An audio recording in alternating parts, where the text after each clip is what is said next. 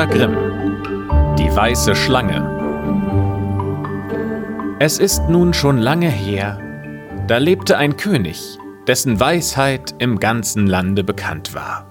Und es war, als ob ihm von den verborgensten Dingen durch die Luft erzählt würde. Er hatte aber eine seltsame Sitte.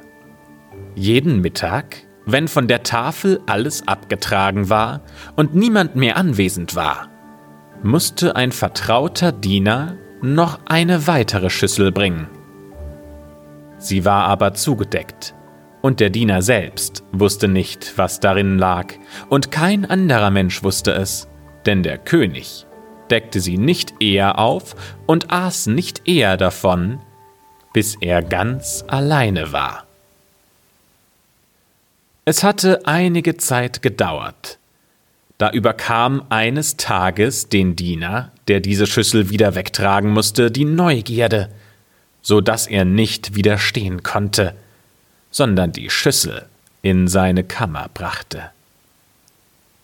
Als er die Tür sorgfältig verschlossen hatte, hob er den Deckel auf, und da sah er, dass eine weiße Schlange darin lag. Bei ihrem Anblick konnte er die Lust nicht zurückhalten, er musste sie kosten. Er schnitt ein Stückchen davon ab und steckte es sich in den Mund. Kaum aber hatte es seine Zunge berührt, so hörte er vor seinem Fenster ein seltsames Gewisper von feinen Stimmen. Er ging hinaus und horchte. Da merkte er, dass es die Sperlinge waren, die miteinander sprachen und sie sich allerlei erzählten, was sie so im Feld und im Wald gesehen hatten. Der Genuss der Schlange hatte ihm die Fähigkeit verliehen, die Sprache der Tiere zu verstehen. Nun trug es sich zu, dass gerade an diesem Tage der Königin ihr schönster Ring fortkam.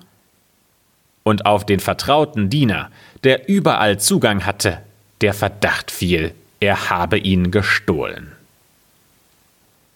Der König ließ ihn vor sich kommen und drohte ihm mit heftigen Schimpfworten, dass wenn er bis morgen den Täter nicht zu nennen wüsste, so sollte er dafür verurteilt und hingerichtet werden. Es half nichts, dass er seine Unschuld beteuerte. Er wurde mit keinem besseren Urteil entlassen. In seiner Unruhe und Angst ging er hinab in den Hof und dachte, wie er sich aus seiner Not heraushelfen könnte. Da saßen die Enten an einem fließenden Wasser friedlich nebeneinander und ruhten. Sie putzten sich mit ihren Schnäbeln glatt und hielten ein vertrauliches Gespräch. Der Diener blieb stehen und hörte ihnen zu. Sie erzählten sich, wo sie heute Morgen überall herumgewackelt wären und was für ein tolles Futter sie gefunden hätten. Da sagte eine Mir liegt etwas schwer im Magen. Ich habe einen Ring, der unter dem Fenster der Königin lag, in der Hast mit heruntergeschluckt. Da packte sie der Diener gleich beim Kragen trug sie in die Küche und sprach zum Koch Schlachte diese hier ab, die ist doch wohlgenährt. Ja, sagte der Koch und wog sie in der Hand. Die hier hat keine Mühe gescheut, sich selbst zu mästen. Ach, und sie hat schon lange darauf gewartet, gebraten zu werden. Er schnitt ihr den Hals ab, und als sie ausgenommen wurde, fand sich der Ring der Königin in ihrem Magen. Der Diener konnte nun leicht vor dem König seine Unschuld beweisen, und da der König sein Unrecht wieder wettmachen musste, erlaubte er ihm, sich eine Gnade auszusuchen und versprach ihm die größte Ehrenstelle, die er sich an seinem Hof wünschen würde. Der Diener schlug alles aus. Er bat nur um ein Pferd und etwas Reisegeld. Denn er hatte Lust, die Welt zu sehen und eine Weile darin herumzuziehen. Als seine Bitte erfüllt war, machte er sich auf den Weg und kam eines Tages an einem Teich vorbei, wo er drei Fische bemerkte, die sich im Rohr gefangen hatten und nach Wasser schnappten. Obwohl man sagt, Fische wären stumm, so vernahm er doch ihre Klage, dass sie so elend umkommen müssten. Und weil er ein mitleidiges Herz hatte, so stieg er vom Pferd ab und setzte die drei gefangenen Fische wieder ins Wasser.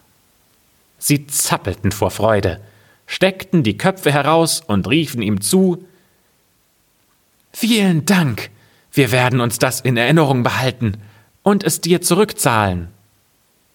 Er ritt weiter, und nach einem Weilchen kam es ihm so vor, als hörte er zu seinen Füßen in dem Sand eine Stimme. Er horchte, und er vernahm, wie ein Ameisenkönig klagte. Wenn uns nur die Menschen mit den ungeschickten Tieren vom Leib blieben, da tritt mir das dumme Pferd mit seinen schweren Hufen meine Leute ohne Barmherzigkeiten nieder.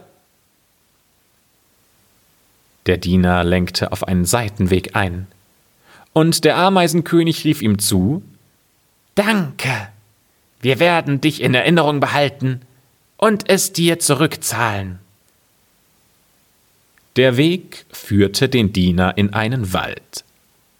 Und da sah er einen Rabenvater und eine Rabenmutter. Die standen bei ihrem Nest und warfen ihre Jungen heraus. Fort mit euch, ihr Galgenschwengel, riefen sie. Wir können euch nicht mehr satt machen. Ihr seid groß genug und ihr könnt euch selbst ernähren. Die armen Jungen lagen auf der Erde, flatterten und schlugen mit ihren Fittichen und schrien Wir hilflosen Kinder. Wie sollen wir uns selbst ernähren?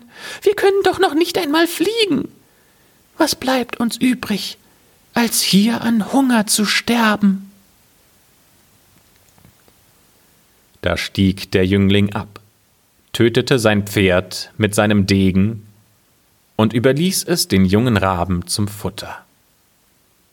Die kamen herbeigehüpft, sättigten sich und riefen Danke, wir werden dich immer in Erinnerung behalten, und wir wollen's dir vergelten. Der Jüngling musste jetzt also laufen. Und als er lange gegangen war, kam er in eine große Stadt. Da war großer Lärm und Gedränge in den Straßen, und einer kam zu Pferde und machte bekannt, die Königstochter suche einen Gemahl, aber wer sich um sie bewerben wolle, der müsse eine schwere Aufgabe vollbringen, und könnte er diese Aufgabe nicht glücklich umsetzen, so habe er sein Leben verwirkt. Viele hatten es schon versucht, aber vergeblich ihr Leben daran gesetzt. Als der Jüngling die Königstochter sah, da wurde er von ihrer großen Schönheit so verblendet, dass er alle Gefahr vergaß, vor den König trat und sich als Freier meldete. Sofort wurde er hinaus zum Meer geführt, und vor seinen Augen wurde ein goldener Ring ins Meer geworfen.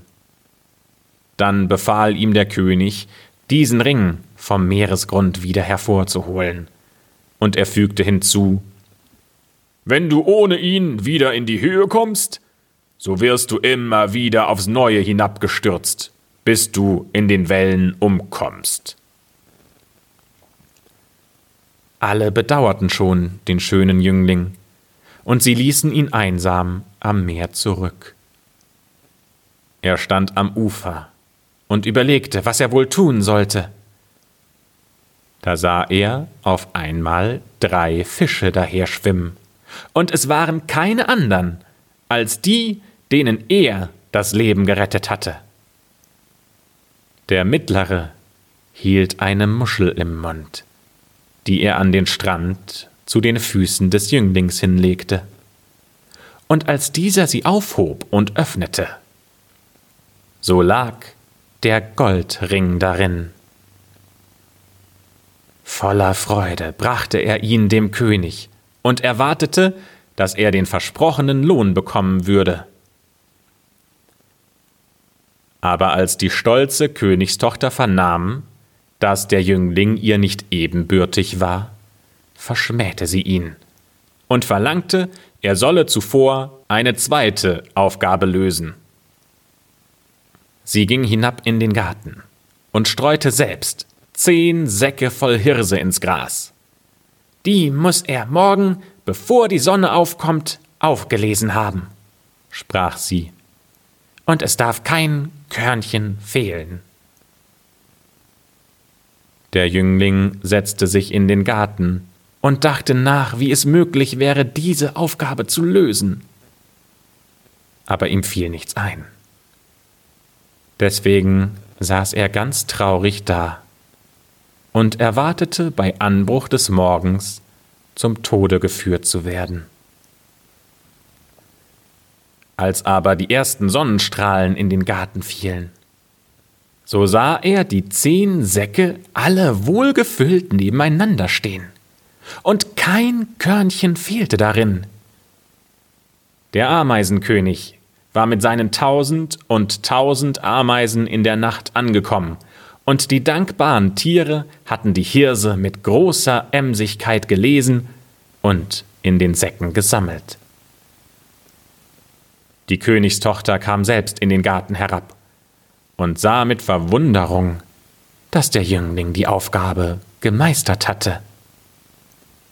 Aber sie konnte ihr stolzes Herz noch nicht bezwingen und sprach Hat er auch die beiden Aufgaben gelöst, so soll er doch nicht eher mein Gemahl werden, bis er mir einen Apfel vom Baum des Lebens gebracht hat.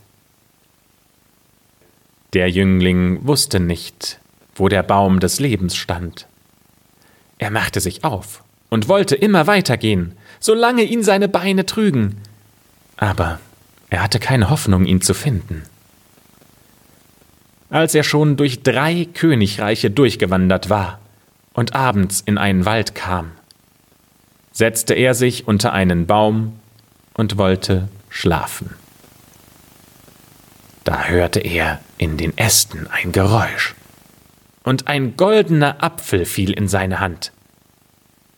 Zugleich flogen drei Raben zu ihm herab, setzten sich auf seine Knie und sagten Wir sind die drei jungen Raben, die du vom Hungertod errettet hast.